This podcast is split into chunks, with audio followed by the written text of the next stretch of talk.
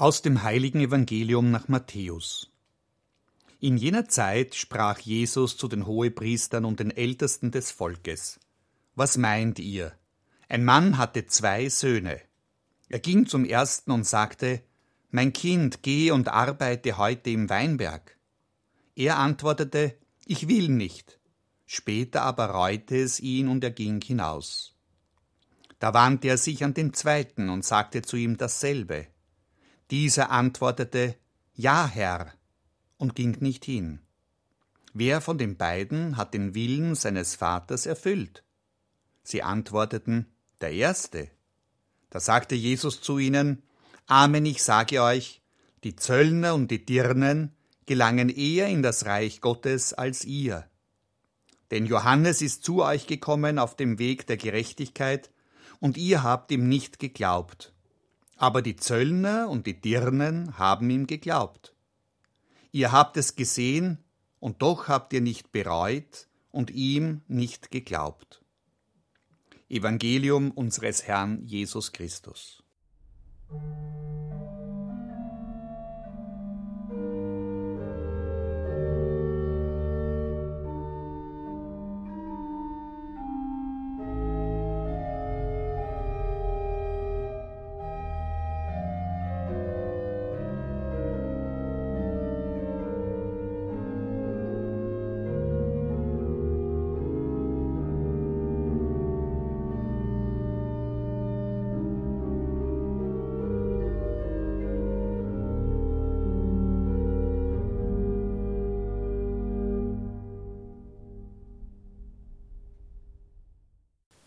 Ich kenne die Situation, die Jesus anspricht.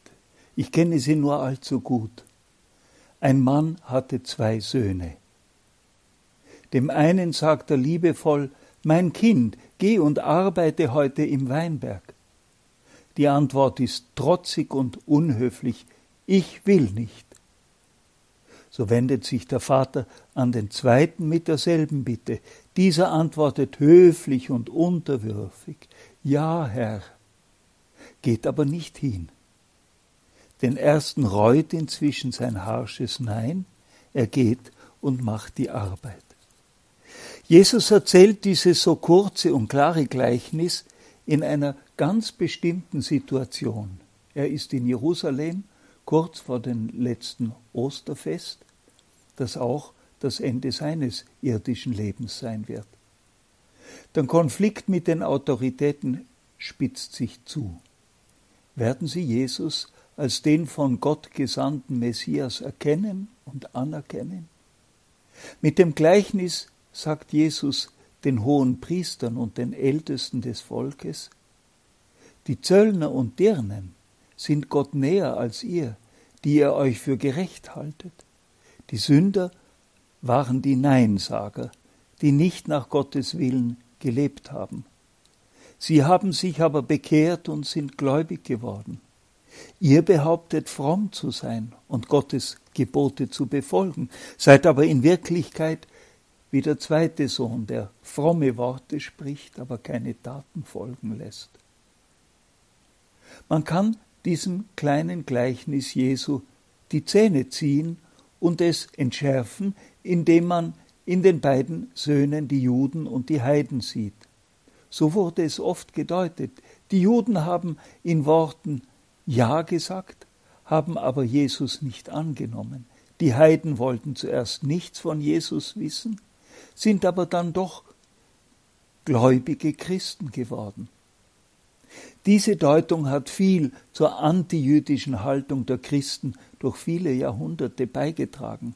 Oft mit schlimmen Folgen für die Juden. Sie geht aber völlig an dem vorbei, was Jesus mit diesem Gleichnis sagt.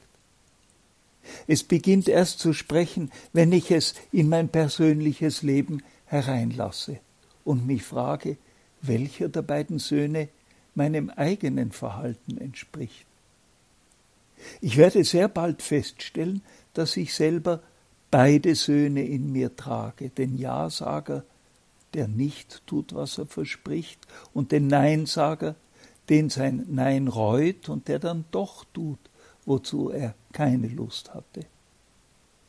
In einfachsten Worten spricht Jesus mit diesem Gleichnis die bittere und beschämende Wahrheit aus, dass zwischen meinem wirklichen Verhalten und meinen schönen Worten eine Kluft besteht, die ich mein Leben lang nie ganz überbrücken kann. Gerade als Frommer muss ich mir immer wieder sagen und sagen lassen, du predigst Wasser und du trinkst Wein. Muss ich mein Leben lang immer wieder bereuen, etwas Gutes nicht getan zu haben? Ja, das wird immer wieder vorkommen. Ich muss mich aber damit nicht abfinden. Ich kann mein Nein wieder gut machen, vielleicht nicht das, was ich zu tun versäumt habe, aber etwas anderes Gutes. Jesus gibt mit diesem kleinen Gleichnis ein großes Zeichen der Hoffnung. Es ist nie zu spät umzukehren, zu bereuen und Gutes zu tun. Und eine weitere entscheidende Einsicht schenkt das Gleichnis von den beiden Söhnen. Wenn es stimmt, dass sie zwei Seiten unserer Seele zeigen, dann muss ich sehr behutsam sein im Urteil über andere. Denn in jedem Neinsager steckt die Möglichkeit der Umkehr und halte dich nicht für besser, nur weil du brav Ja sagst. Denn nur die Taten zählen, nicht die Worte.